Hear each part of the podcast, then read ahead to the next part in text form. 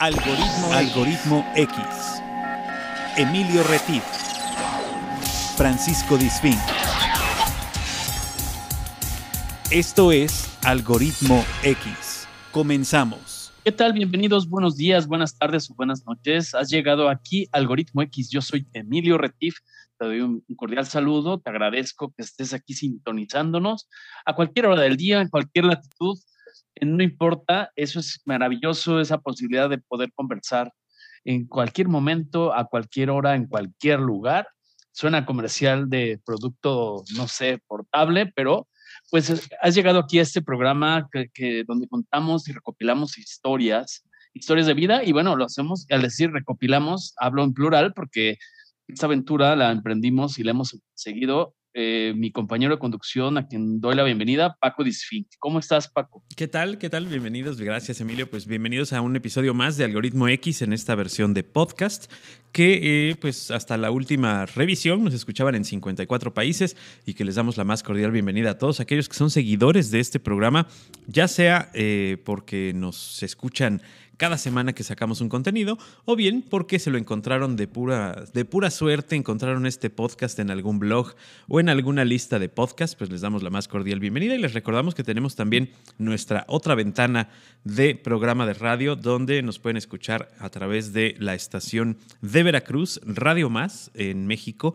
donde nos pueden escuchar los sábados a las 3 de la tarde en vivo en la versión de Algoritmo X, la, digamos la versión corta de Algoritmo X, que es una versión un poquito más reducida de tiempo por cuestiones de, radiofonía, pero eh, también tenemos contenidos bien interesantes que pueden ustedes buscar en plataformas digitales como Spotify, buscando Radio Más, un espacio, Algoritmo X, y ahí nos encuentran también con todos nuestros contenidos que ya son, ya son una infinidad de, contenidos. No sé, en total debemos tener más de 300 contenidos, así es que eh, vale la pena si les, si les interesan las pláticas desenfadadas de café, como dice Emilio, ahí nos pueden encontrar.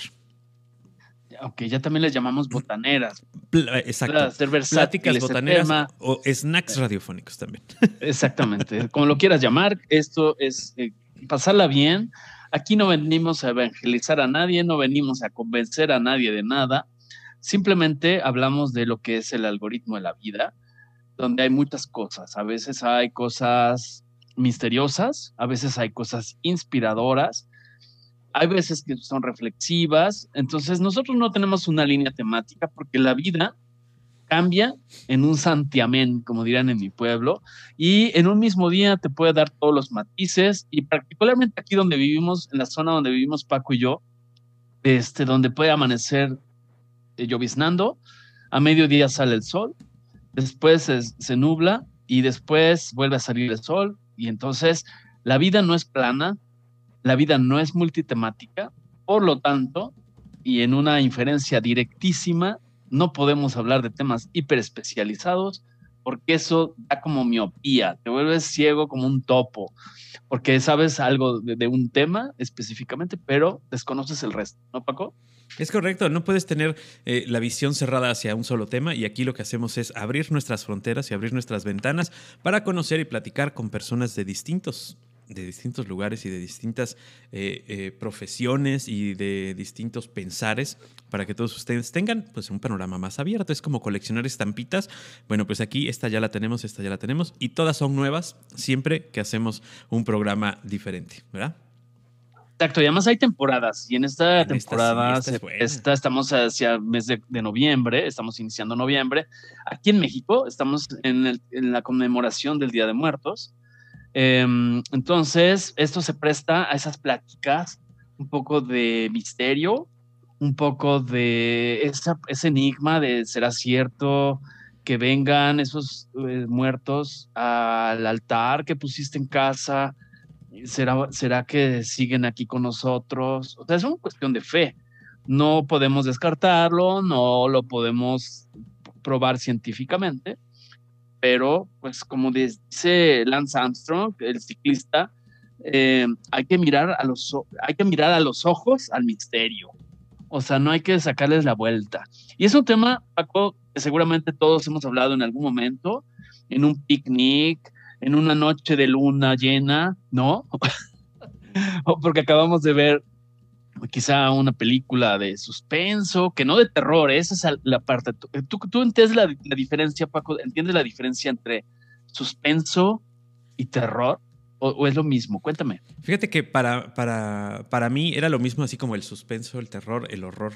Y eh, por ahí en, algún lugar escuché una definición bien interesante que dice que el horror es cuando sabes que lo que estás viendo, sintiendo, te puede pasar a ti, o sea, sabes que es real. Y el terror es cuando sabes que no te puede pasar a ti, pero sin embargo sientes miedo. Hay esa, diferencia, eh, eh, supongo que semántica, más allá de, otra cosa. Y el suspenso es eso que te tiene, eh, que no sabes exactamente cuál va a ser el resultado de lo que tú hagas o de lo que pase a tu alrededor. Pero esa, esa, definición de horror y terror se me hace bastante adecuada, sobre todo porque nuestro cerebro, pues a veces nos juega unas jugarretas extrañas y de repente dices, eh, hay una sombra ahí, bueno, pues de qué puede ser. Y entonces la lógica, cuando la lógica entra y te salva de ese miedo, quiere decir que estás viviendo eh, el, terror.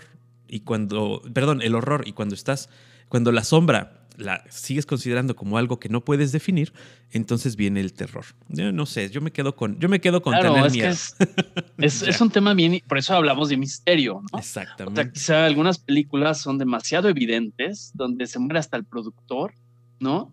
Y ves a lujo de detalle, así como que hasta, hasta como que lo evades un poco, ¿no?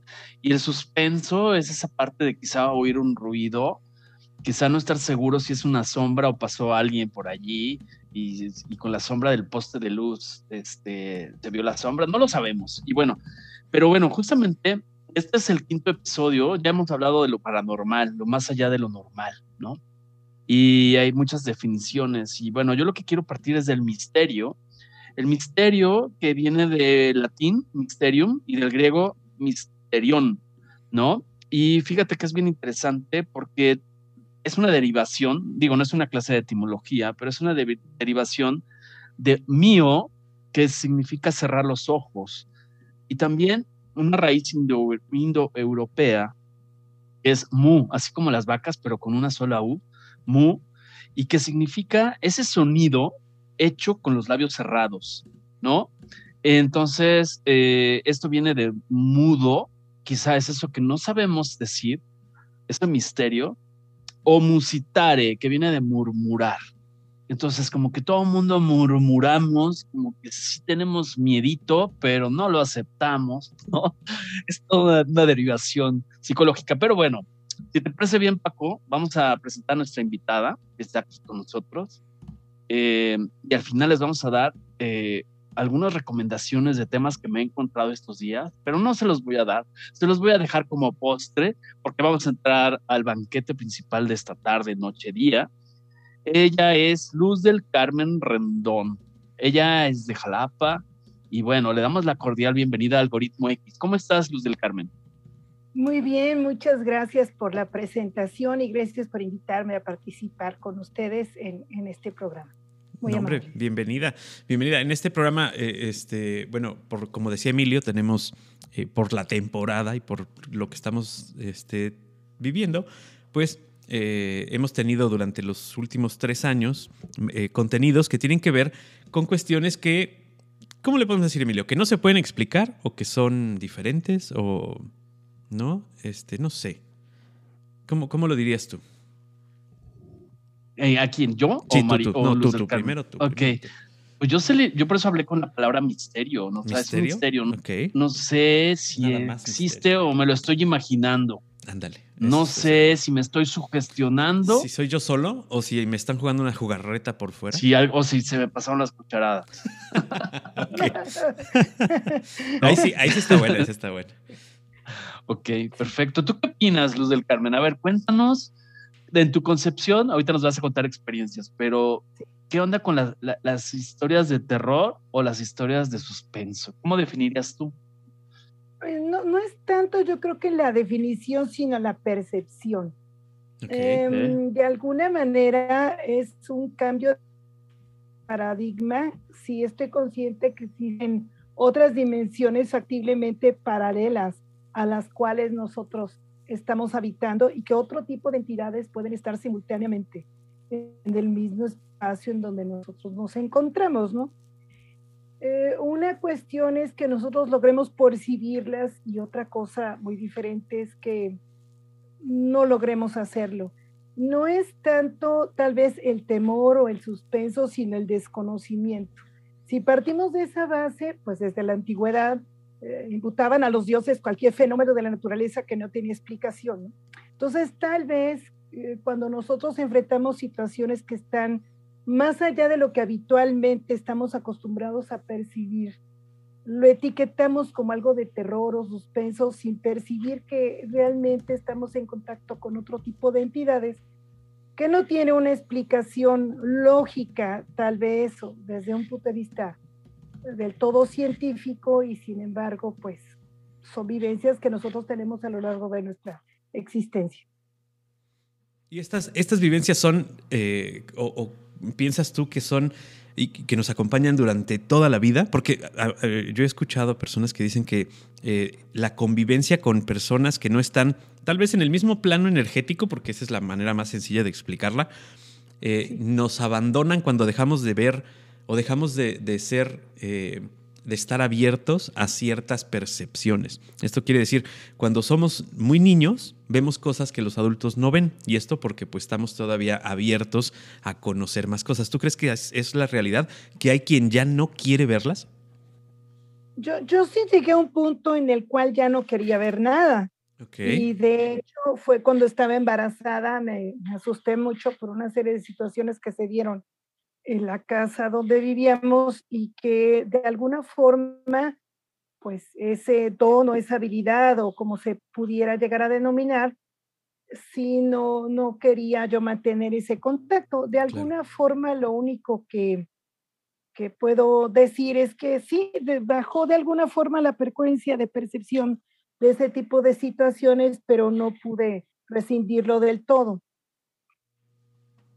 Oye, Luz del Carmen, antes de entrar con estas experiencias, evidentemente, yo quisiera preguntarte, porque esta es muy respetable cualquier opinión, ¿no? Pero tú, tú eres de las que cree en el tema de que la vida, hay vida después de la vida, y no sé, ¿crees que hay gente que se queda aquí para superar ciertas situaciones no resueltas o, se quedó con temas pendientes? Eh, Quisiera, no sé, que nos dieras tu punto de vista. Es decir, ah, se habla muchas veces que las personas que mueren abruptamente son las que se quedan aquí en este plano y que son las que mueven cosas y aparecen cosas. Me gustaría conocer tu punto de vista al respecto. Bueno, yo considero que todos somos materia y energía. Y la energía no se crea ni se pierde, solo se transforma. Cuando nosotros logramos trascender de este plano, de alguna manera pues lo que se queda en esta dimensión es la materia, más no la energía. Quiero pensar que si de alguna manera he realizado actos positivos o buenos en mi vida, algún día voy a ser merecedora de reunirme con esa energía superior que está en alguna parte del cosmos denominada Dios, ¿no? Yo, yo soy católica, obviamente creo en Dios, sin embargo, estoy consciente este, que, bueno, que ha habido estudios que determinan que existe un alma, que la ha llegado a encontrar en distintas partes de, nuestro organismo, y eso mucho depende de, los autores que nosotros leamos. Sin embargo, sí, desde un punto de vista así muy físico, no se puede perder y creo que de alguna manera influye a algún lugar. También estoy consciente de energías positivas y negativas. Es como captar un, canal de televisión, ¿no? Igual te sale una televisión, pues buena o una muy mala, un canal muy bueno, un canal muy malo. Y ese es un poquito el riesgo de percibir ese tipo de situaciones, ¿no? Que igual percibes algo muy bueno y pues han comentado algunas personas en algunos entrevistas, no quiero decir que sea cierto o no, este, que percibes aromas, eh, que te recuerdan situaciones, que si son flores, que si son familiares, eh, o como estaba la leyenda hasta de los chupamirtos, de los colibríes que te aparecen y que es el alma de algún familiar que viene a visitar. Hay mucha literatura al respecto, pero sí, yo creo que desde la percepción más lógica, pues eh, la energía permanece. Y reitero que yo considero que, que si somos aptos, que si hacer cosas buenas en este plano, espero seamos merecidos de reunirnos con esa energía positiva universal que está en algún lugar del cosmos, que, que sea Dios. Ok, sí, o, o, la entidad o el, la, la, fuerza superior que uno considere, ¿no? Porque eh, eh, también habría que, que, que, decidir. Eh, dice, estuve viendo, no, no recuerdo en qué serie de televisión o en qué película, le preguntan a alguien, ¿cuál, cuál quisieras que fuera tu superpoder? Y menciona el personaje, mi superpoder quisiera que fuera que cuando yo hablara me escucharan todas las personas del mundo. ¿Y para qué? Para decirles, tenías razón, existo. Y entonces cada quien va a quedar contento con su religión y así van a dejar de pelearse y acabaremos con las guerras, ¿no? Entonces es interesante que, que todas las religiones, pues, eh, dependiendo de, su locación, dependiendo de su geografía, de, su, de, todo, de, todo lo que los rodea, pues tienen una entidad diferente o superior a ellos, que es a quien todo mundo eh, piensa llegar. También existe esta otra teoría, y que por ahí este, González Iñárritu hizo hasta una película, de que eh, eh, el cuerpo contiene algo diferente, aparte de la energía y la materia, que es el alma, ¿no? Y que esta, esta alma eh, tiene un cierto peso, incluso en principios del siglo pasado, se, se, logró, entre comillas, comprobar por un doctor allá en, en Boston, que no, perdón, en, en, bueno, en Massachusetts, eh, en, en, Haverhill, eh, un, doctor que se llamaba Duncan McDougall, que hizo una prueba de cuánto pesaba el alma. Por eso la película está de 21 gramos. 21 gramos. ¿no? Entonces, cuando una persona fallece, el peso de la persona cambia por 21 gramos. Eh, esa es otra parte de la que, pues hasta ahorita, creo que nadie ha podido tampoco pues explicar, ¿no? Si es real o no es real. Digo, algunos este, la tenemos un poco más pesada y otros la tenemos un poco más ligera, ¿no? También puede ser. ¿Tú qué piensas, Luz del Carmen?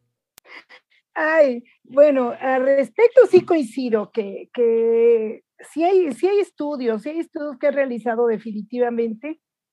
Eh, recientemente leí algo que estaba contenida en el corazón, también leí que era una parte así, este, que estaba contenida en el cerebro, como un tipo de terminación nerviosa. Okay.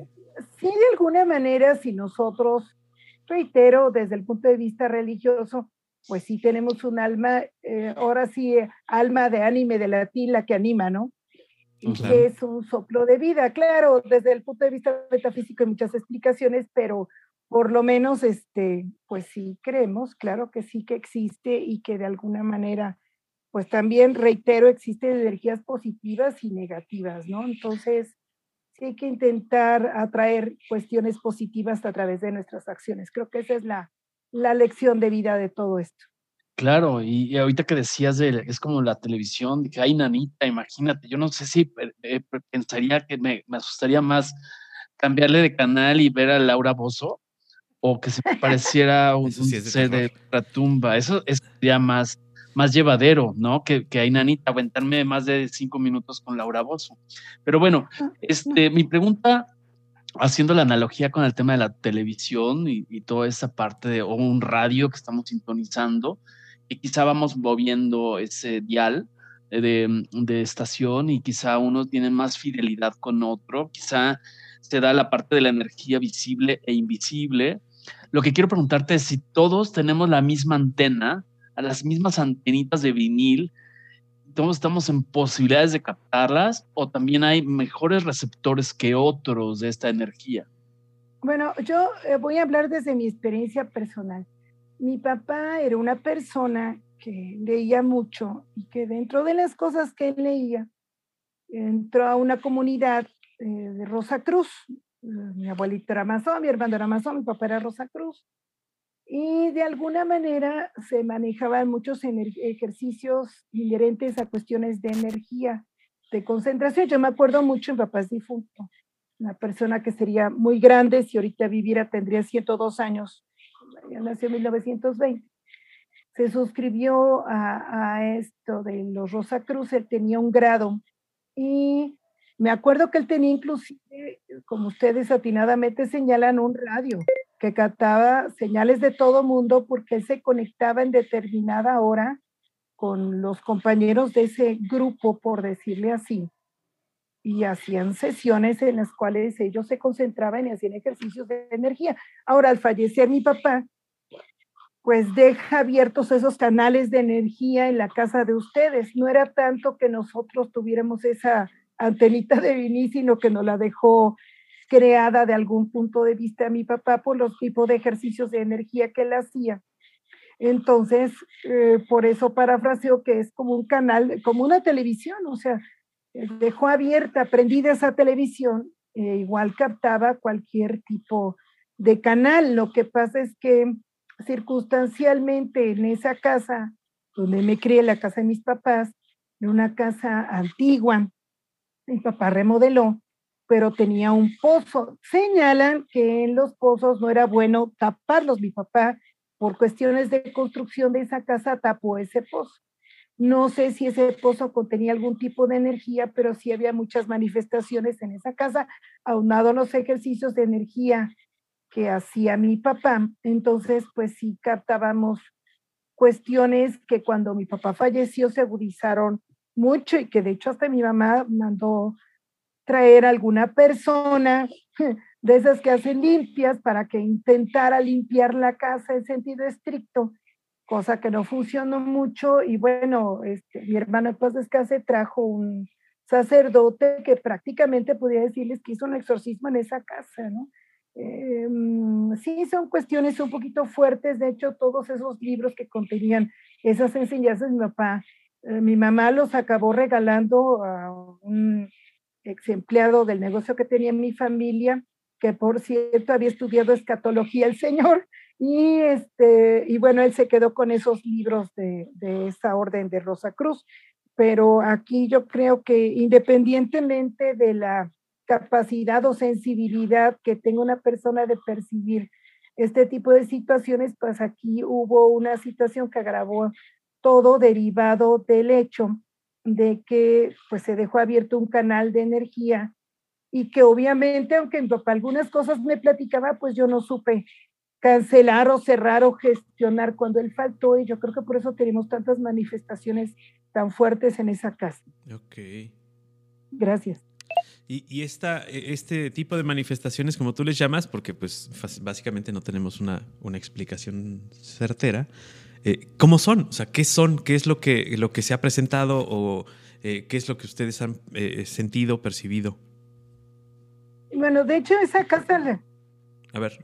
Daría, porque, bueno, en la llamada telefónica me hiciste favor de explicarme. Me gustaría que pudiéramos irlo llevando hacia antes de esa llegada de ese sacerdote, me gustaría que nos compartieras en qué momento fue tu primer contacto con estas manifestaciones que, te comenta Paco. Perdón, vamos, en orden, ¿no? Vamos en orden, sí, claro. Vamos en orden. Bueno, este, yo creo que la primera vez que vi o que me enteré de algo fuera de contexto fue porque mi mamá creía en cuestiones así como de limpias y demás y llevó, ah, bueno, no, antes de eso, estaba muy chiquita, muy, muy chiquita. Y mamá invitaba a mis primas a la casa y en la parte de abajo era una casa de cuatro pisos, en la parte inferior teníamos una salita y ahí ponía a mis primas a jugar la Ouija, háganme favor. Bueno, mucho se ha hablado, hay películas del tema. El caso es que ellas se contactaron o lograban hacer contactos y este, a mí la verdad me daba mucho miedo, estaba muy chiquita, estoy hablando que tendría yo no sé qué, tres, cuatro años estaría yo de kinder, yo salía despavorida corriendo a, un extremo externo de esa, de esa área y junto de esa sala había un closet muy grande, era un cuarto muy grande, casi casi que un tubo era la ropa de cada miembro de mi familia, había una gaveta, al final estaba un closet de blancos donde tenía mi mamá guardada la famosa Ouija y tenía una, un archivero de metal antiguo. Eh, daba terror porque ponía una, un vaso con aceite y ponía una especie de, de, pentágonos de corcho con una tríada de velitas y era hasta aceite de oliva español que ponía ahí y este Y cuando falleció mi abuelita Félix, que yo tenía tres años, me bajaba a rezar con ella y yo creo que son de las experiencias más espantosas de mi vida, porque yo me espantaba, horrible de estar en ese cuarto, horrible de estar rezando, invocaba las ánimas benditas del tanto purgatorio y yo me quería morir ahí de chiquita. Bueno, yo le tenía pavor esa parte de, de abajo de la casa, ese hall, ese como tipo salón de fiestas que atrás había el asador y demás. No, yo, yo ahí sí no, no era partidario. Derivado de eso, después vinieron las primas que estuvieron ahí, les digo, jugando a la Ouija, y luego mi mamá, yo creo que alguna vibra sintió y trajo personas de esas que hacen lincia y tuvieron como una especie de gestión espíritu. Lo que pasa es que tenía yo una nana, que por cierto era de, no sé, ya debe ser una persona muy grande, si es que vive, a lo mejor ya es difunta, doña Prospe. Y esta señora era mulata. De hecho, su mamá venía aquí de, de por los ídolos, que había una colonia afroamericana aquí, y pues era una persona muy sensible, mi nana. Esa vez que llevaron a la sesión espírita, doña Prospe le dijo, mamá, oiga, ¿sabe qué señora? Este, no salieron todos, se quedó un hombre. ¿Cómo va a ser? Sí, sí, se quedó un hombre. Y ahí va mi papá con de pistola a buscar el hombre y nunca apareció nadie. No vimos a nadie. Bueno, eso lo captó doña Prospe. Pasó el tiempo y este, nosotros en las noches, por cierto, oíamos una canica rodando, lo que mi papá denominó el niño de la canica se oía claramente en la madrugada como si se aventara, como si un niño estuviera jugando con una canica, rebotaba en la pared, la volvía a aventar, la, así, así sucesivamente. Bueno, el caso es que en un Todos Santos, en estas fechas, estamos cocinando, por cierto, tamales en la cocina, estaba yo con doña Prospe, y este, y estábamos a media cocina con la yota de los tamales de barro de esas antiguas y la cucharota. Yo le estaba moviendo, doña Prospe, sosteniendo la, la olla, y de momento oímos un yuju.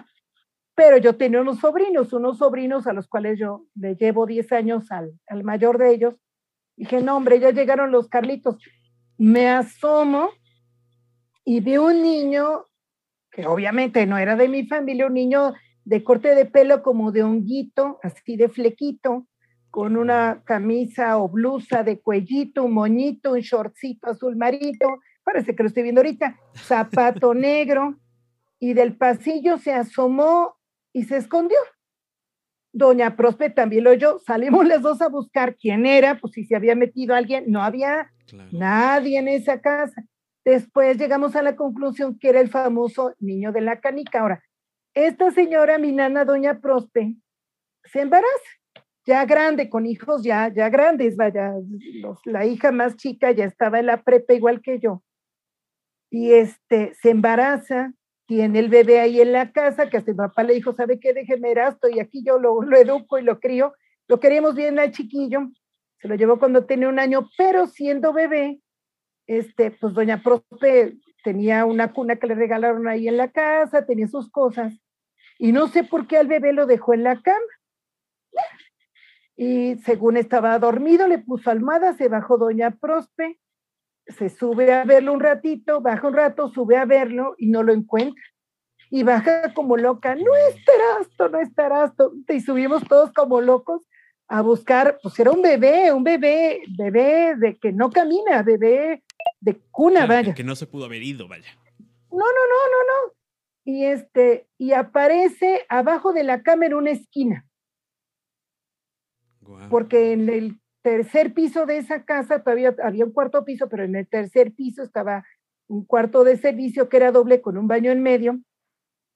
Y pegado a, la esquina de esa cama, que era donde oíamos al niño de la canica, en ese piso le esconden al niño a Doña Prospe. Bueno, eso ahí quedó. Oye, perdón, ¿cómo se llamaba el niño de Doña Prospe? Erasto. Erasto, ok. El famoso, mi papá le decía don Erasto. Don Erasto nos conocía a todos, vaya, se crió con nosotros, yo le enseñé a caminar. Entonces, este, si era un niño muy chiquito, y yo creo que a de eso, doña Profe se lo llevó ya a casa de su mamá con los otros hermanos que ya eran grandes. Yo creo que por eso no lo quiso dejar en la casa. Fallece mi papá en el trayecto, pocos años después, entonces empiezan una serie de manifestaciones muy fuertes en la casa y empezamos a, a ver, mi mamá y yo, a un señor, a un señor grande, grande. Yo podría decir que era un vestido antiguo o, un atuendo antiguo lo que él usaba. De hecho, este, cuando falleció mi papá, pues a mí no me, vaya, a mí me costaba mucho trabajo concentrarme, estaba yo a mitad de la carrera y lo que hacía era tomar agua para ir al baño, desvelarme y entonces me daba la madrugada estudiando porque yo tenía cabeza de teflón de que falleció mi papá, yo no daba un. Caso es que en esas Quisiera preguntarte si esta persona que fue con este atuendo, este, esta persona provenía del tema de los Rosacruz que nos comentaste.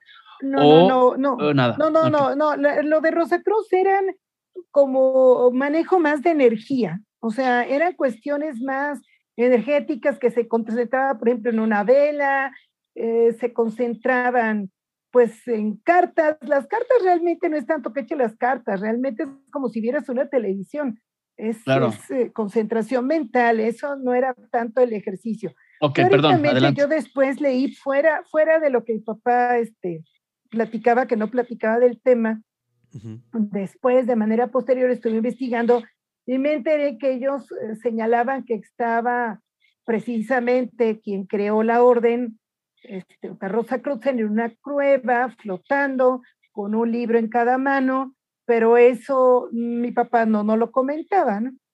Lo que pasa es que cuando sí fallece mi papá, fallece de manera muy, muy rápida, eh, no era algo que él hubiera tenido un proceso y se enfermara, tuvo tres derrames cerebrales en un periodo de 15 días, le vino un paro cardiorrespiratorio, se dieron complicaciones, fallece mi papá, y yo creo que él no dejó, ahora sí lo que decían ustedes, algo sí dejó cosas pendientes, dejó abiertos esos canales de energía y yo creo que en esos canales de energía pues sí se filtra algo que no era positivo o que tal vez ya estaba en esta casa, que era este señor antiguo, porque eh, la parte que estaba peor, más pesada de la casa era ese, ese piso de abajo donde estaba el hall.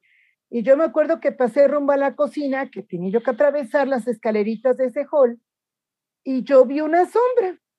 Pero de esas cosas que no le hice gran caso, me fui por mi agua, paso de regreso con mi jarrita de agua y veo que está encuclillado como diciendo, no, veme bien que si estoy aquí, ¿no? Y no, pues era una cosa este, muy fuerte. Mi mamá vio al señor en la parte del cuarto piso, en la azotea donde teníamos la ropa. Este, mi mamá vio a ese señor parado en una esquina que no había manera de llegar a ese cuarto piso, o sea, si no estabas dentro de la casa, no había manera de llegar. Este, ese piso era mucho más alto que las otras viviendas que colindaban con nosotros. No había forma de acceder ahí. Vaya, solamente volando, vaya, no, no había manera. Mi mamá también vio a este señor. De hecho, cuando me casé y nos mudamos a, la, a esta su casa que vivimos actualmente, este, también nos salimos despavoridos porque hubo una voz que oímos mi mamá, mi esposo, que ya los dos son difuntos, y una servidora, yo estaba embarazada, y que nos dicen en el pasillo, no quiero que se vayan de aquí.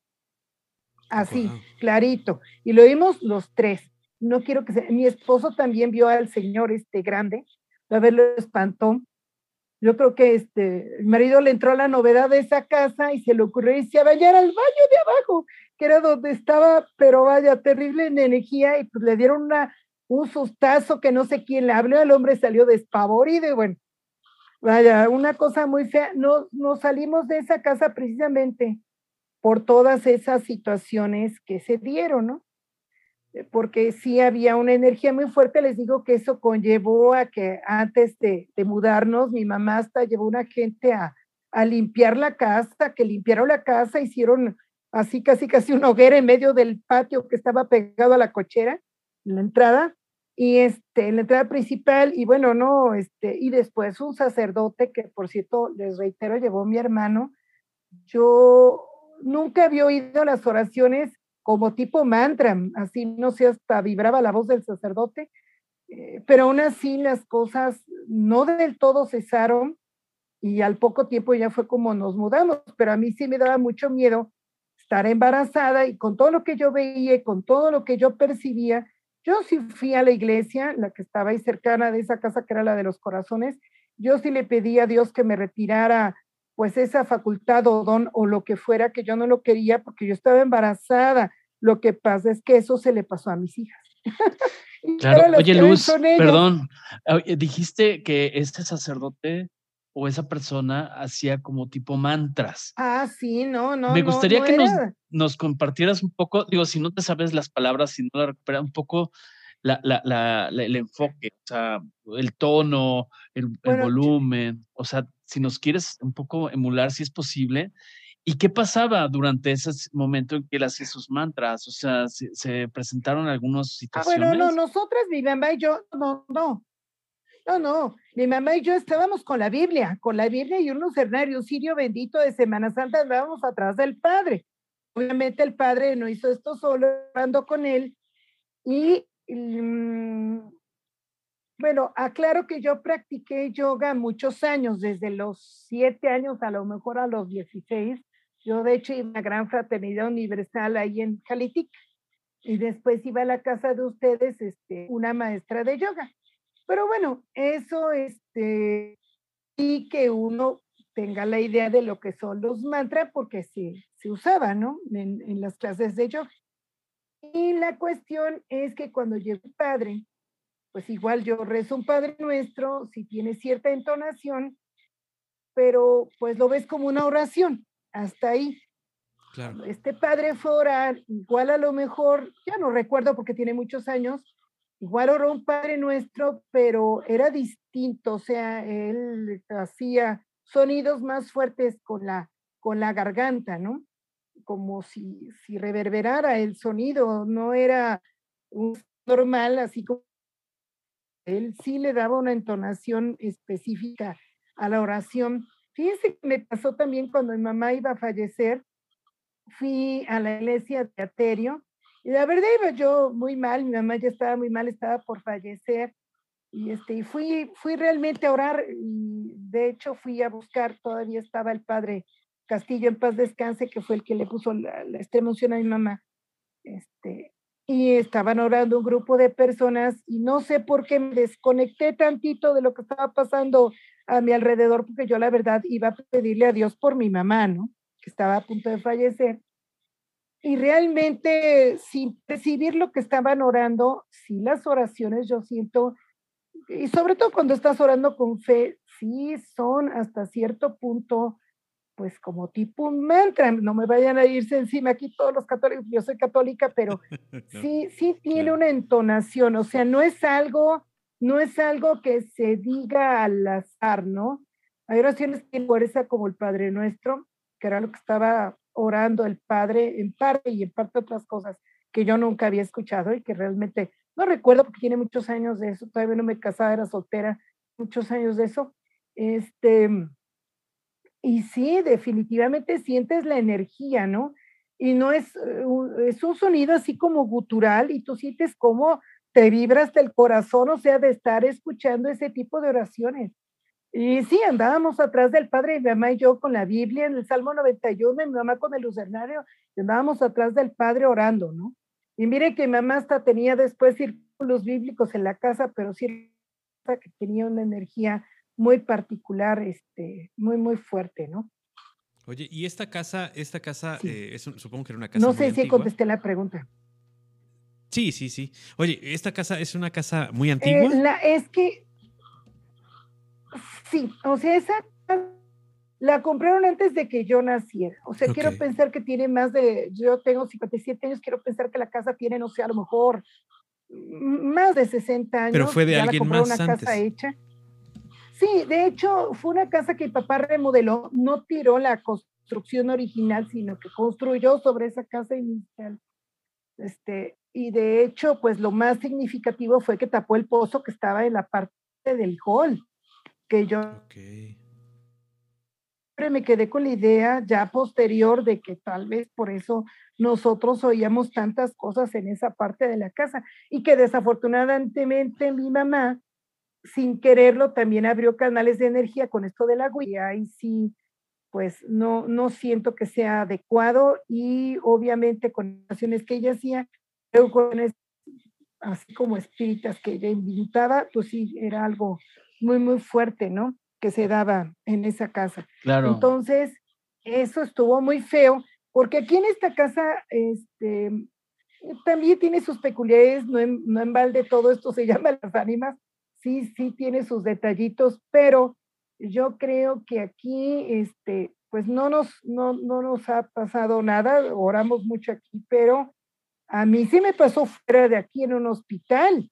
pero espérame, antes, de, antes de pasar a ese del hospital, durante el tiempo que estuvo este sacerdote eh, con esos mantras, ustedes con la Biblia, en eso que nos estás describiendo, ¿hubo alguna reacción por parte de esta, pues no sé, esta energía, esta fuerza?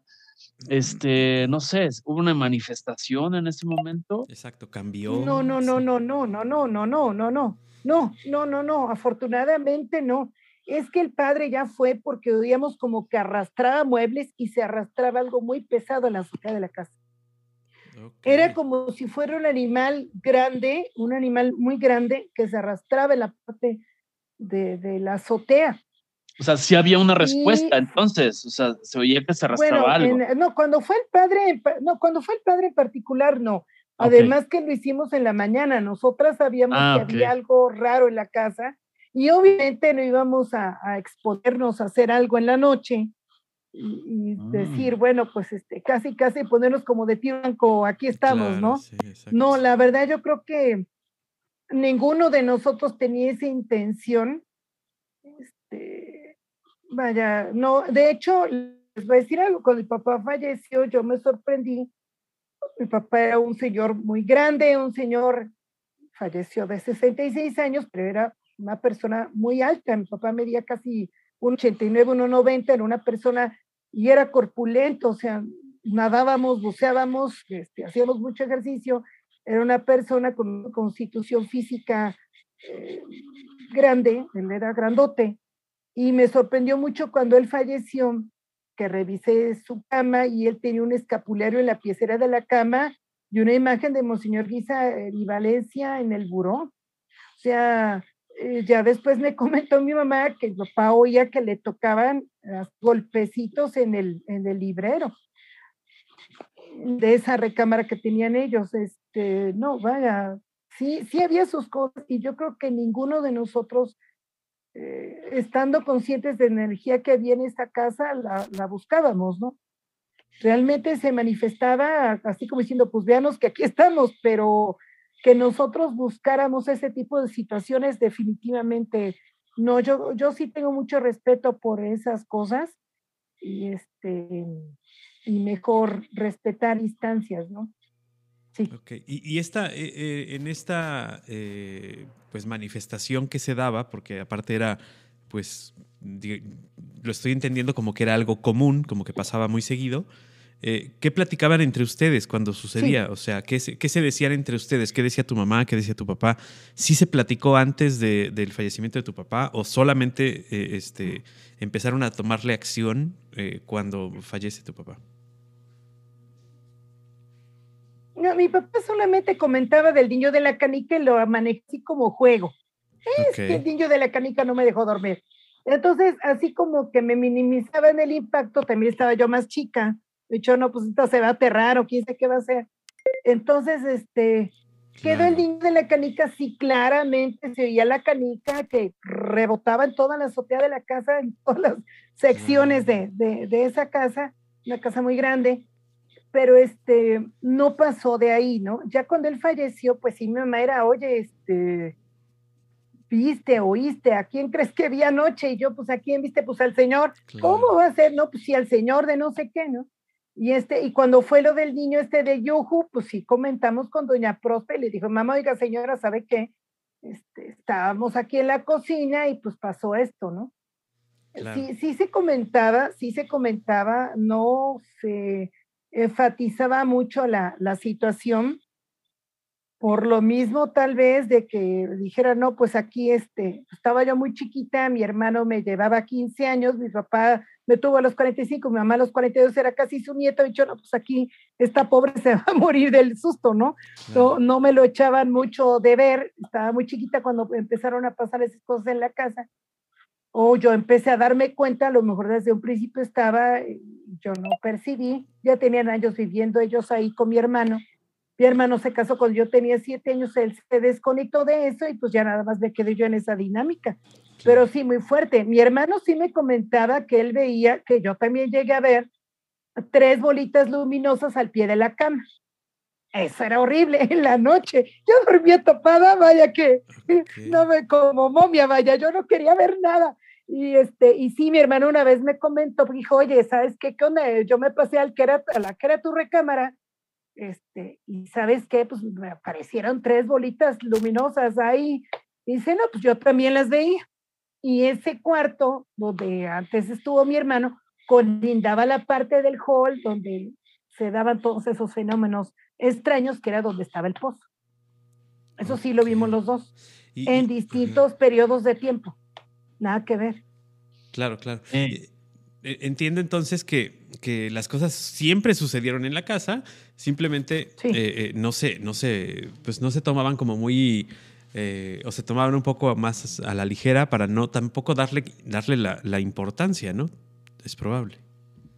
Claro, claro, no, además, este, yo estaba en escuela de monjas, íbamos a la iglesia todos los domingos, este, mi mamá después se metió a círculos bíblicos, a la renovación del Espíritu Santo, o sea, este, vaya, si de alguna manera pues intentábamos acercarnos a, a Dios de muchas formas y ahí se minimizaba también mucho el, el impacto de lo que ocurría en esa casa que sí era muy fuerte, porque sí en efecto era de vez en diario, ¿no? Te giraba la chapa de la puerta, oías pasos en el pasillo, te cerraban puertas y no había nadie, pero una, serie de cosas así muy, muy extrañas, ¿no? Pero yo, yo, creo que sí lo más fuerte fue a raíz de que falleció mi papá, fue cuando, o sea, tal vez él controlaba un poco esa energía, pero ya cuando él falleció, pues eso ya se quedó sin control y por eso tuvimos que acudir a, a ver otro tipo de situaciones.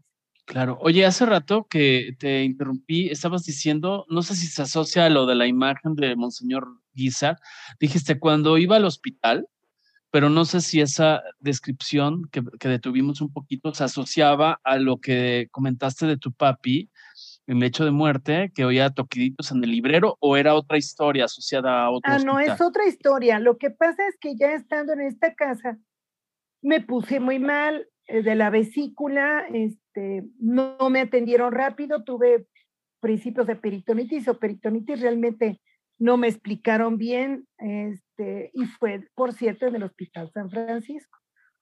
Me operan, tengo muchísimas complicaciones, vaya, estuve a punto de morir. El caso es que esa noche, por la misma gravedad que tuve, ya estaban mis hijas un poquito más grandes, tal vez a punto de pasar a secundaria, y se queda mi difunto esposo a cuidarme esa noche ahí en el San Francisco, ¿no? Supuestamente. Pero mi marido era tremendo y dice, no, sabes que yo tengo mucha hambre, me voy a comprar aquí un, una torta, a ver qué compro aquí por San José. No había ningún restaurancito, ningún café ni nada, eso hace muchísimos años. Se va el marido, me deja sola y este, yo estaba realmente muy mal y en ese momento histórico llego a un espacio, no puedo decir que haya luz, ni que haya colores, ni que haya nada, llega un espacio en el cual yo percibo, no los veo, pero los percibo a mis seres queridos. Empiezo a ver a mis tíos, a mis abuelitos y eh, percibo a mi papá. Y no con una voz audible así de que te hablo como ahorita, no, no, no. Vaya, yo sabía que era mi papá y me dice, ¿sabes qué? Ya estás sufriendo mucho, vente conmigo y yo ya me iba con mi papá. Wow. A no sé qué plano. Vaya, yo no puedo decir que vio túnel, que vi luz, no, no, no. Yo ahí les puedo decir que es un lugar donde hay una paz y un amor infinito. Si realmente eso se siente cuando uno se muere, yo sí quiero llegar ahí porque es un sentimiento de, de paz, de tranquilidad, de amor, de fe, no sé, infinito. Este, yo ya me iba con mi papá y en eso me mueve una madre, una madre chiquita, una madre que apuradamente, pues yo sí estoy grandota, pero esta madre apuradamente me llegaba al nivel de la cara, su estatura muy baja, y me despierta, hija, hija, y yo así como que en otra galaxia. Ella reacciona y me dice, oye, ¿con quién estás? Dije, no, pues estoy con mi esposo, pero te dejó sola. Dije, sí, pues se fue a comprar algo de comer. No, no, no, yo aquí te voy a cuidar hasta que él llegue. El caso es que este, allá anteriormente me había preguntado que si yo creía en Dios porque me vieron muy mal eh, y les dije que sí y ya me habían citado para la extrema unción al día siguiente porque sí realmente me vieron muy mal. En ese momento, retomando la idea, la, la, madre chiquita me dice, no, sabes que me voy a quedar aquí contigo, hija, hasta que llegue tu esposo.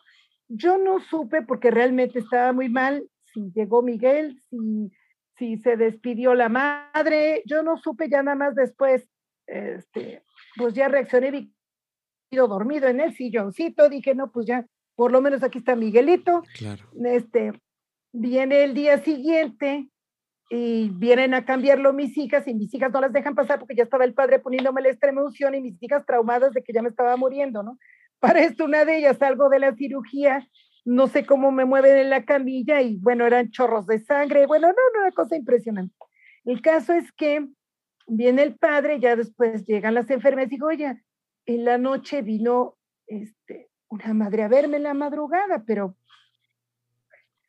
y digo, y creo que era la madre Elisa. Resulta ser que la madre que me fue a ver es la madre que me recibió cuando yo nací en ese hospital San Francisco, hacía miles de años, que fue la madre que me recibió. Mi mamá me había contado de esa madre, Elisa.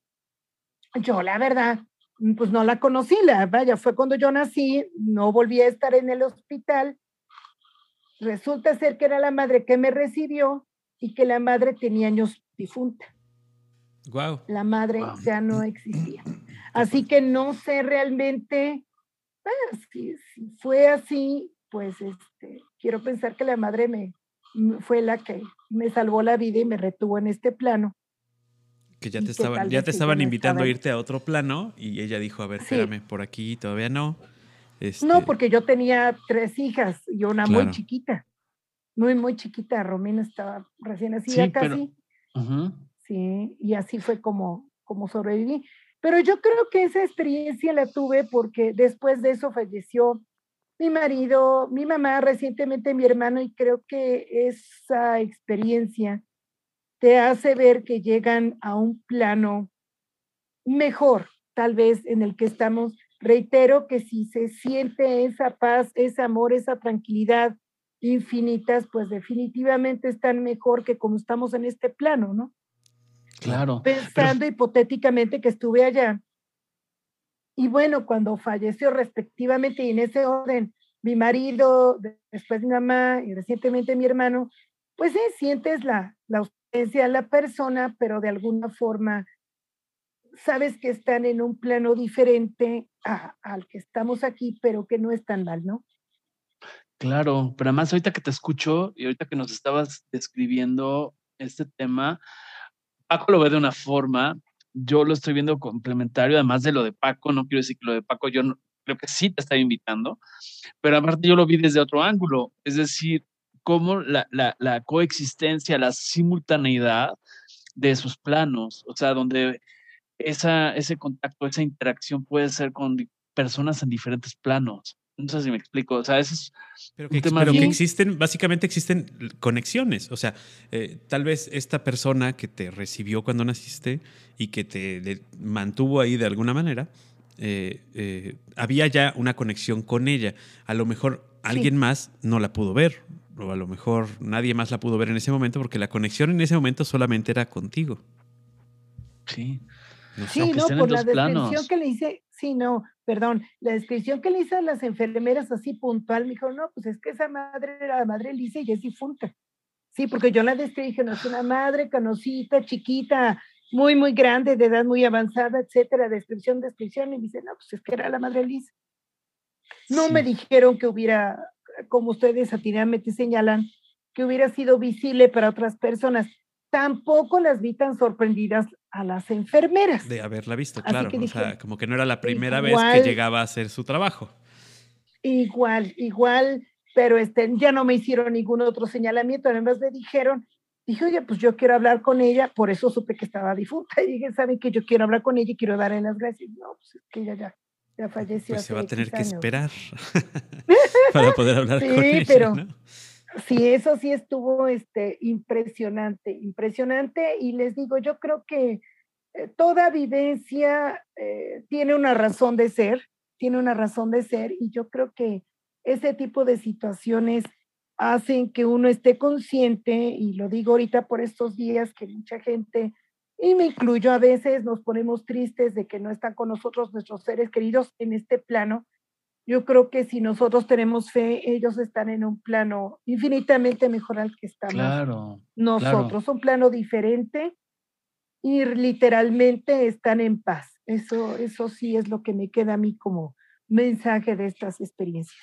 Claro, fíjate que, no sé, Paco, a ver, quisiera preguntarte, voy a hacerle un poco de abogado del diablo, porque sé que en la tierra coexistimos muchas personas. Así, me estoy imaginando esas cositas redondas que se ponen al centro de las mesas, no me acuerdo cómo se llaman, para girar. No, o sea, alguien que nos está escuchando, casi lo estoy adivinando, que habrá alguien que diga, ay, sí, a mí nunca me ha pasado nada de esto y a una persona sola le pasan todas este tipo de experiencias. ¿Qué le dirías a esa persona, a, esa escéptica? No estamos tratando de convencer a nadie, pero si es en este diálogo eh, imaginario entre planos diversos y opiniones diversas, ¿qué le contestarías? Porque hay personas que puedan tener más frecuencia o más experiencias de esto y otras quizá no lo hayan vivido todavía o no con tanta frecuencia. ¿Qué les dirías, Luz del Carmen? Yo realmente creo por lo que he vivido. O sea, si a mí no me hubiera pasado nada de esto, yo no creería nada de esto, definitivamente. O sea, mm, no sé, tal vez fue el contexto familiar lo que te hace diferente, las energías. Yo alguna vez leí el libro del asombroso este, de selecciones que inclusive en las paredes quedaban registradas vibraciones, voces, etcétera, de familias anteriores que habían vivido en, esta, en esas casas, por ejemplo, y que determinados detonadores hacían que se reprodujeran esos sonidos. No sé realmente en qué radique que algunas personas podamos tener mayor susceptibilidad o mayor, eh, pues, no puedo decir que sea una habilidad o capacidad, pero que seamos captar ese tipo de energías y otras no. Circunstancialmente en, en, mi familia y en las personas de mi entorno, más de hecho ahorita con mis hijas, pues ocurre lo mismo, vaya. Por ejemplo, nosotras al Campo Santo si vamos, no vamos recién bañadas y vamos con una loción que le puse yo, loción de dormir, no me echo el comercial, pero son lociones así que huelen como muy fuerte. mi, mi, mamá usaba una loción anticuita, antiguita, pero también se protegía porque este, jalamos cosas como esponja. El otro día mi hija fue al Camposanto a ver a mi esposo y resultó que ella estaba trabajando este, porque sí, que es bueno que trabajé y estudié, este, estaba trabajando en una, en una florería y resulta ser que se trajo a un niño. De hecho, para llegar a donde está la tumba que está mi papá, mi hermano, este, bueno, la familia, la tumba familiar del cementerio Jalapeño, es un camposanto antiguo, por ahí estaba la tumba de un niño. Resulta ser que este, creo que mi hija oyó al niño y al niño se lo trajo a la tienda que está aquí enfrente de la casa de ustedes y de hecho vieron los zapatitos llenos de lodo, unos zapatitos chiquitos, que pues la única persona que entraba era este, la persona que, que ahora sí hacía los suministros de las plantas, que era un señor grande y pues la hija que mal que bien casa del cinco y medio, casi como yo, entonces pues no, era, no habían zapatitos debieron ser zapatotes y no, había zapatitos chiquitos con lodo ahí en la florería este, y les movieron las cosas a mis hijas, a mi hija. Entonces, esa es la hija que es un poquito más susceptible y la chiquita todavía es aún más susceptible que, que las gemelas, ¿no? Las hijas grandes que son gemelas, pero todas, este, todas vemos. Eso no sé a qué se deba porque yo aquí pues ya no tengo el contexto de mi papá que hacía esos estudios, mi mamá que practicaba yoga en la casa de ustedes, la casa de mis papás, este, no hay nada de eso. Yo sí he seguido ocasionalmente practicando yoga, pero no lo hago aquí en la casa de ustedes. Yo voy a un lugar específico eh, y sí les voy a contar algo que me pasó en yoga, que voy a yoga y mi yoga fue uno informático, ¿cierto? Este, informático, pero pues el fin de semana da clase de yoga y bueno, circunstancialmente llegué con él por invitación de, de uno de mis jefes de la Universidad de Veracruzana, una jefa me invitó, fui con la jefa y sorpresa, llego a la primera clase y este, viene la, la última sana ya de relajación y resulta ser que estando relajada me paro y espanto a una de mis compañeras porque yo según estaba botada en el, en el mat aquí de yoga, yo estaba concentrada y resulta ser que me dijo, yo no sé si fue cierto o no, me dijo que ella me había visto parada al lado de ella. Entonces, ¿sabe qué hacía mi yoga teacher? Cuando llegaba ese ejercicio de relajación, si iba conmigo, me empezaba a zarandear los tobillos para que no me durmiera yo bien, para que no espantara yo al resto de la concurrencia. Eso no lo puedo explicar aquí, así que no, no sé en qué radique. Tal vez el hecho de, pues, de realizar ejercicios de respiración, de relajación desde chica, no sé si eso tenga algún impacto, pero este, pero sí pasó. Pues sí, es lo que te decía de la simultaneidad, o sea, es decir, como que los, cables se cruzan, se entretejen y, y, ah, son diferentes densidades, quizá. Paco lo decía al inicio, me pareció escuchar la palabra densidad, ¿no? Quizá, aunque estamos coexistiendo, y es bien interesante. Es súper interesante y, lo que y, es, lo, más, lo más este, extraño eh, en este tipo de cosas es, eh, y regresamos a lo que decía yo al principio también, o sea, es eh, quien está abierto a verlo y quien no está abierto a verlo, o quien está abierto a, a, hacer esos enlaces y quien no, ¿no? O sea, hay quien los, esos canales los mantiene abiertos. Claro. Estás viendo y no ves. Estás viendo y no ves, bueno, eso es otra cosa, ¿no? Pero, pero sí, o sea, también, también sucede. Ok. Oye, Luz, Luz del Carmen, cuéntanos algo que nos quieras contar adicional, otra experiencia, o quieres este, acotar algo al respecto de Y, y a lo mejor también, también sería interesante, este, porque tú que lo tienes ya eh, vivido, como, como tal vez una recomendación, una, una, este, pues, un consejo para la gente que a lo mejor tiene o ha tenido experiencias similares o, muy parecidas. ¿Qué, ¿Qué, hacer? O sea, porque tú obviamente pues has copado y has vivido con ellas, pero ¿qué hacer, no? Yo, yo lo que pienso es que uno nunca debe buscar lo que no ha perdido. O sea, esas gentes que se quieren ir a meter a Campos Santos, que quieren, no, eso, ese tipo de cuestiones de guijas y demás. por la paz mejor. Exactamente. Yo creo que si uno no tiene un dominio o un control, o aún teniéndolo, yo creo que uno no debe jugar con ese tipo de energías. Son cosas que uno debe respetar. Uno tiene que aprender a respetar.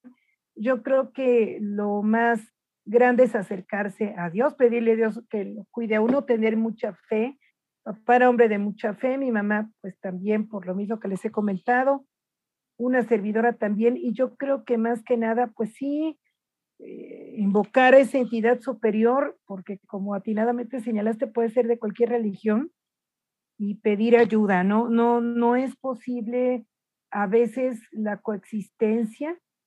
Eh, quiero comentar algo al, al margen y eso pues no sé, es algo que leyó una de mis hijas y lo comparto, no me consta ni mucho menos, pero bueno, actualmente en la casa de ustedes tenemos tres gatitos, casi casi que duerme un gatito con cada una de nosotras, las gemelas duermen con un gatito, la otra hija duerme con otro gatito y yo duermo aquí con una gatita, tenemos tres gatitas. Y fíjense que les voy a decir algo, decían que los gatos absorben energía circunstancialmente, nosotras tenemos dos gatos negros, de hecho, una de ellas, uno de mis gatitos, este, de mis gatitas, no sabemos si se la robaron o, si tuvo algo, eh, la perdimos este año. Realmente la, la pusimos hasta en el altar porque sí la queremos mucha pelucita. Este, la queremos, la queremos, la queremos, donde esté pelucita, la queremos mucho. Este, pero circunstancialmente estando los gatos también se tiene una vibra diferente. Yo creo que los animalitos que son nuestros compañeros de vida son seres vivos que, que forman parte de la familia. Ellos sí perciben más cosas y ven más cosas. A mí a veces me da miedo por ellas que perciban alguna energía. Yo en lo particular procuro orar mucho en esta casa, encomendarme mucho a Dios, tener mucha fe y yo siento que eso también ha contribuido a que disminuyan este tipo de cosas. Pero este, también les voy a decir algo, sí, de, lo que leyó mi hija, que los gatos absorben energía y demás, pues tal vez no sea tan descabellado. No es esa la finalidad realmente de tener una mascotita, sino apoyar a un ser indefenso que, que requiere cariño y protección, ¿no? Pero, pues sí, tal vez ellos contribuyen con nosotros de alguna manera cambiando nuestro entorno. Entonces, pues sí, siempre acercarse a Dios e intentar hacer cosas buenas, no, no buscar cosas malas. Claro. Lo malo atrae lo malo, intentar ser de la mejor manera posible, intentar no dañar a nadie y eso sí, no buscar lo que uno no ha perdido. Eso sí me queda muy claro. Claro, y, sí es muy cierto, esto, esto se dice en muchos lugares, que los gatos absorben la energía, la mala energía, ¿no?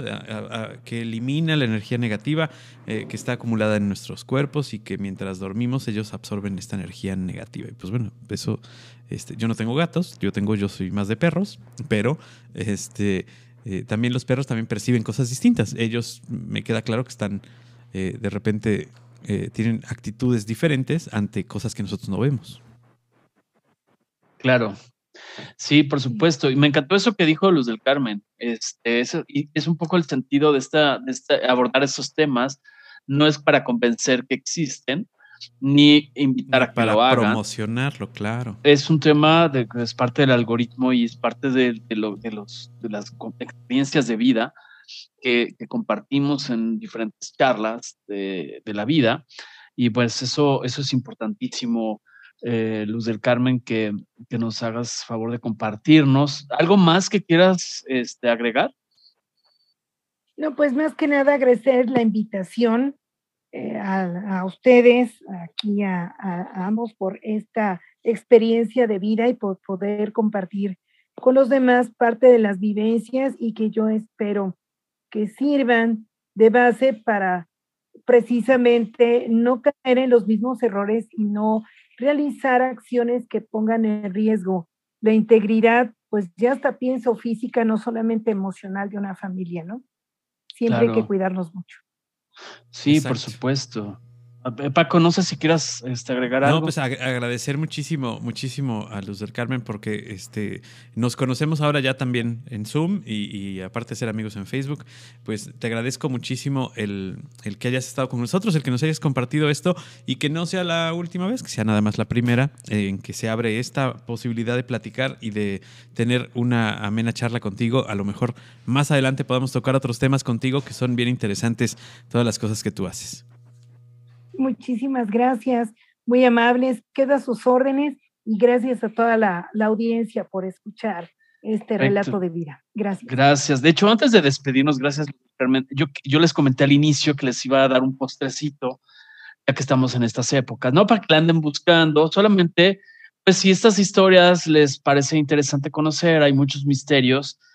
Yo estos días descubrí unas historias que yo no había escuchado son parte de la realidad, porque ahí están, son, son cuestiones que sucedieron, ustedes las pueden buscar en Google, hay muchos documentales en History Channel eh, y están en las noticias, no crean que nada más son mitos y leyendas, inexplicable, un gran misterio, y les voy a compartir tres que quizá ustedes ya habían escuchado algo, pero bueno, si les llaman misterio, pues igual indaguen a ver si ustedes tienen la solución y si la encuentran y si encuentran una fuente que tiene una explicación lógica a estos misterios, nos las hacen saber, por favor, a través de Algoritmo X en Facebook. Les voy a contar. Uno es de 1945. Yo hasta ayer me enteré de esta historia. Es de cinco hermanos en, en, una región de Carolina, de, de, Estados Unidos. Son los cinco hermanos Soder, con doble D. Eh, yo no había escuchado no sé, Paco, ¿tú habías escuchado esta historia de los cinco hermanos Soder? No, no, no. ¿No? Ok. ¿Tú sí, Luz Angélica, habías escuchado? ¿No? Creo que Ok. Creo que ya no me escucha. Ok. Bueno, está ahí. No, no había escuchado. ¿No habías escuchado? No, pero este, mis hijas ponen muchas cosas muy feas. De, luego aquí en la tele, este, ah, ya ven que está una familia de los Warren y no sé qué tanta cosa, que si era realidad. A mí eso me espanta. ¿eh? También eso va por las que bueno que me acordaron de las películas de terror. No anden viendo cosas que no quieran que se les lleguen a manifestar. Claro. Yo creo que también esa es otra, antes de que se me olvide y se me barran la idea. Sí, por favor, yo sé que lo hacen como juego, yo sé que lo hacen por divertirse, pero son cosas que uno tiene que aprender a respetar. Perdón, ¿eh? No, claro.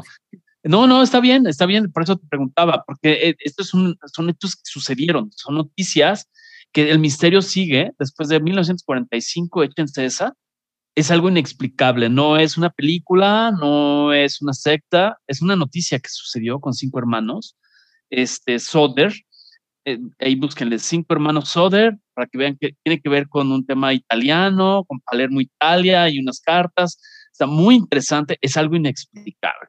El otro es un poquito más fuerte, pero también sucedió en el año 2000 en Argentina, que es un, par de hermanas de, nombre Gabriela Vázquez y Silvina Vázquez, que llegaron a habitar un domicilio, se sucedió una serie de cosas, no son personajes ficticios, insisto, ahí están, a la fecha no hay una explicación lógica y la misma ley dio eh, fe de que por andar este, quizá buscando lo que no deberían, estas hermanas enfrentan y han enfrentado una serie de cosas. Búsquenlas porque es importante saber para no andar jugando por ahí a la Ouija hacia lo tarugo.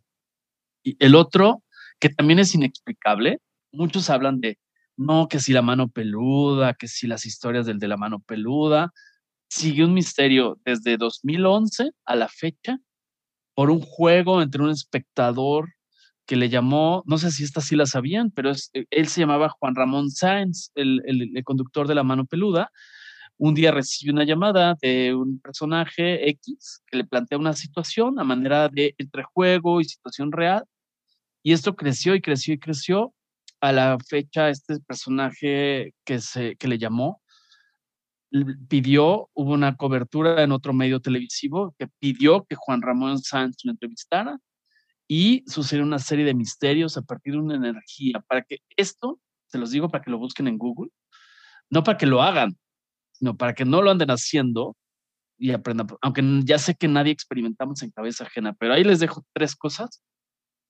Una, dos de ellas son de esas que no le andes buscando debajo del mantel si no perdiste nada. Entonces, sería eso, se los prometí y ahí está el postrecito. ¿Habías escuchado, Paco, alguna de estas historias? Sí, el de, la mano peluda sí lo había escuchado, que eh, tuvo una llamada por teléfono y el, que le llamó, incluso eh, involucraron ahí a la policía y todo esto, porque lo fueron a buscar hasta su casa porque decía que había matado a su abuela o algo así. Eh, pero al conocer a este cuate, él enferma de una manera súper extraña y se muere de una bacteria que era muy complicado que la tuviera.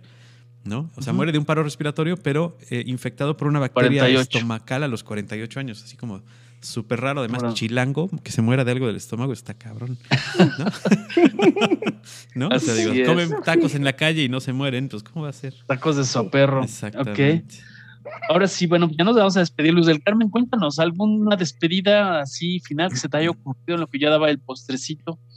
No, no, no, realmente, este, más que en estas fechas, yo creo que es, momento de recordar a nuestros seres queridos y recordarlos con cariño, ¿no? A veces nos vamos más por la tristeza o por otras cosas, yo creo que hay que recordarlos y sobre todo uh, las cosas buenas se hacen en vida, ¿no?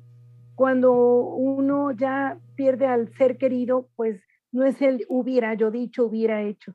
Yo creo que a las personas que queremos hay que manifestarles el afecto mientras estén con nosotros. Después, pues ya no es tanto la flor y eso, tal vez es una oración, un recuerdo bonito, porque lo recuerda uno con cariño, pero las cosas tienen que darse en vida, más que nada. Así es. Nosotros sí, yo prometo venir a jalarle las patas a cualquiera, eso sí. Si puedo, lo voy a hacer. Sí, claro. Okay. Pues antes de despedirnos y agradecerle a los del Carmen compartirnos estas historias y que nos haya regalado parte de su tiempo, al igual que ustedes, si es que llegaron hasta este momento de la, transmisión, les quiero dejar un, una frase de Rubén Darío, un poeta nicaragüense del siglo XIX, que tiene que ver con esta parte del misterio y de la luz y la oscuridad y no descartar nada porque todo es posible. Él decía, la vida es un misterio, la luz ciega y la verdad inaccesible asombra. No descartemos nada, no todo lo que ilumina debe deslumbrarnos, ni todo lo que está en la oscuridad debe espantarnos. Esa sería mi conclusión. Y bueno, le dejo al micro a Paco, no sé si quiera concluir con algo que no sea nada de invocaciones, mi querido Paco. no, por supuesto. Escuchen este podcast al revés, a ver qué escuchan. No, no es cierto. Este, muchísimas gracias por habernos acompañado y como siempre eh, nos despedimos con esta frase que cierra los podcasts, que es que por favor escuchen, comenten y compartan. Y nos escuchamos en la próxima. Gracias, muchas gracias. Hasta luego. Algoritmo, Algoritmo X. Emilio Retif. Francisco Disfín. Esto fue Algoritmo X